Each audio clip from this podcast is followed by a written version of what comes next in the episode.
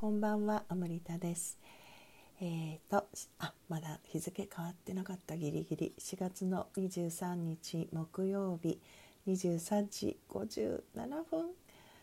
えー、しっとりしっぽりじっくり語ろう真夜中のラジオトークの時間です。いや今日はあれですね。あの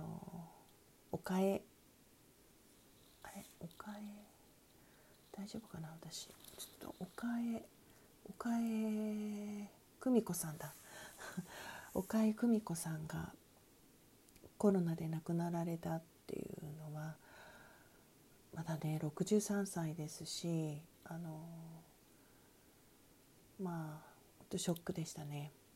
うん、なんかその基本的にこのことであのコロナのことですけどコロナさんのことですけど私はずっとまああのね、えー、必要な事実が自分の現実に入ってくるけれど自分の意図としてもそれを知るんだそういうところに自分がいるんだという意図を持っているのであの全然その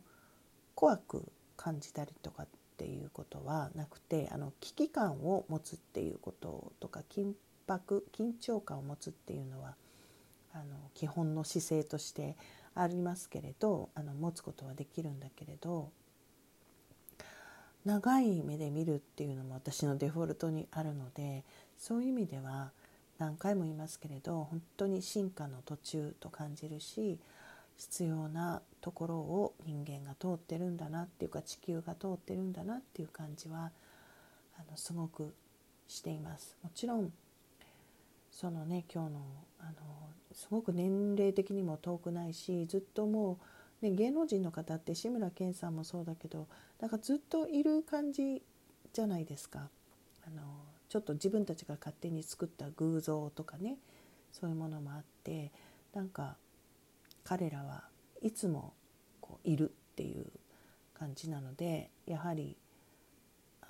自分たちにとってそういう、まあ、好きだったらなおさらですよね。そういうその人のことが好きだったら突然いなくなられるっていうのはすごいショックだし。がんとかねあの多分あの大昔はそのがんっていうのだってものすごいあの今でももちろんそうですけどでもその未知っていうことがあったと思うんだけど今はほらがんっていうものに対してこう知識がないわけじゃないないわけじゃえ？ないくなくえ？なくはないわけじゃないですか。でもねあのことコロナさんに関してはそれこそ未知のものであるしなんかどこかでね、かかっても大丈夫なんじゃないかってあの思っていたりねそういう方そういう人の方が多いって聞くからやっぱりねそういうあの影響力のある存在感のある人たちが亡くなられると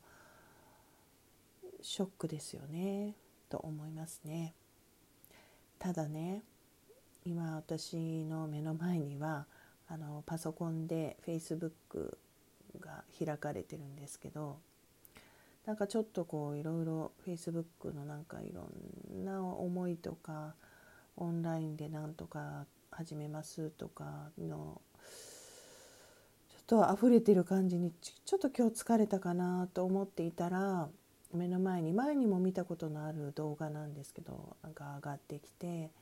さっきシェアしたのでね Facebook つながってる人は見ていただきたいんですけどあの海海岸をね小鹿がもうすんごい嬉しそうに飛び跳ねて遊んでる様子の動画ですねもう見るからに嬉しそうに波と戯れてでずっと走っていくんだけどその海岸を波と遊びながら一っ子一人いないんですよね。であのまああの多分コロナがこうね始まってその外出を自粛人間たちがしてからの映像でないかなと思うんですけど、まあ、もしそうじゃなくてもこういうことが起きてるっていうことですよね。あのそこのキャプションでこれを載せた人も元の人がね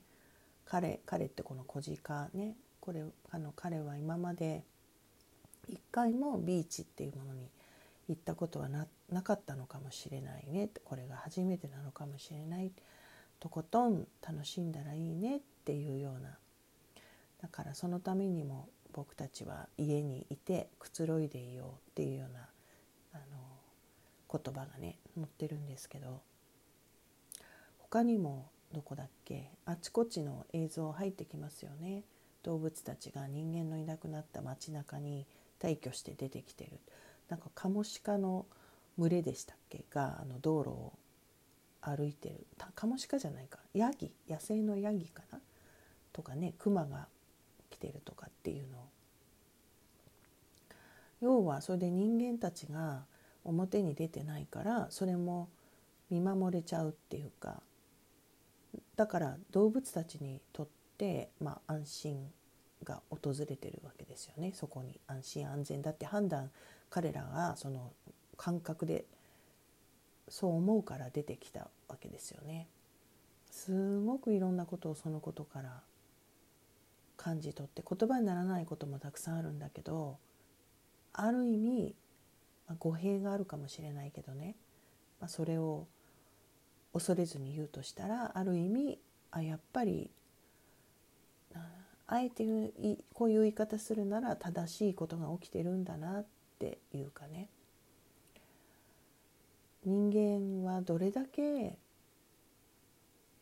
人間以外のものを閉じ込めてきたんだろう。どういう権利があってそういうことを今までしてきたんだろうって。あの動物たちもそうだしいろんな、うん、いろんなことですね。なんかこう自分以外のものを閉じ込める。ことを随分してきたんだよなっていうかもともとだって人間は新参者じゃないですかね。なのでまあ普段あんまりねそういうことに私そのね自分が自然の中で生きてるわけでもないからあのそういうことをあまり普段は言わないしあのただまあ意識の中にはいつもそういうねなんか共存とか共生とかっていうのは大きな大きなテーマとしてあのあるっていうのはね意識の中にはあるけどすごく実感したんですよね。でそれを見てて思い出したのが私のあの実の父親がね認知症でもうあの施設に入っていてもう4年か5年か経つんですよね。でもちろんもう全然誰のこともわからないっていうかまあ少なくとも外から見てる分にはねあの本人の意識の中に時々戻ってきてるところがあるような私は気がしてるんだけれどでそんなだから、まあ、会話も成り立たなくなっているわけでで今このコロナさんの状況なのでやっぱり面会謝絶になってしまっていて、ま、最後に会えたのは父の誕生日の時だったかな2月の中下旬に行ったっきりあの家族でもねやっぱり今面会謝絶なので。まあ、心のどこかでこのまま会えないのかなっていうことを思ったりもするんだけれどあのこのねその鹿の動画とかその動物たちの動画を見てると必ず思い出す父とのまだ会話が成立してた頃のやり取りがあってそれは Facebook でもシェアしたことがあるんだけどなんかねあの私がテレビ局に昔勤めてたことが彼は大好きだったからあのなんかテレビが多分好きだったのかななんかしょっちゅう見ててね。なのでちょっとインタビューっぽくふざけてねあの父にインタビューしますみたいなちょっと手でマイクの形をしてで聞いたんですよね。何かが災害が起きたんだったかな。なんかどどういうタイミングだったか。何かがちょっと大きなニュースが起きた後だったんですよ。でもちろん父にはそんなことは分かってなくって。でもちょっとそのあの何々についてどう思いますか風にね。これから人間はどうなっていくんでしょうね。って聞いたらすごい目をこっちをはっきり見て「人間人間がどうなりますか?」人間じゃないものがこれからどうなりますかって話だろうそんなこといつまでも言ってるとブルルルルってその後何言ってるか分かんなくなったんですけどすっごい強烈に印象に残っていてもうどっかとつながってあの下ろした感じなのかもう父自体が神のように見えた瞬間で最初ピンとこなかったんですよね。でもすぐに言ってることが分かって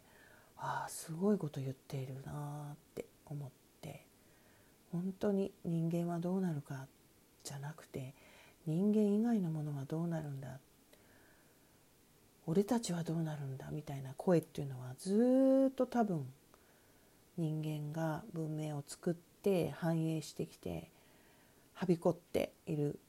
間ずっとその声は多分人間以外のものから上がってたわけで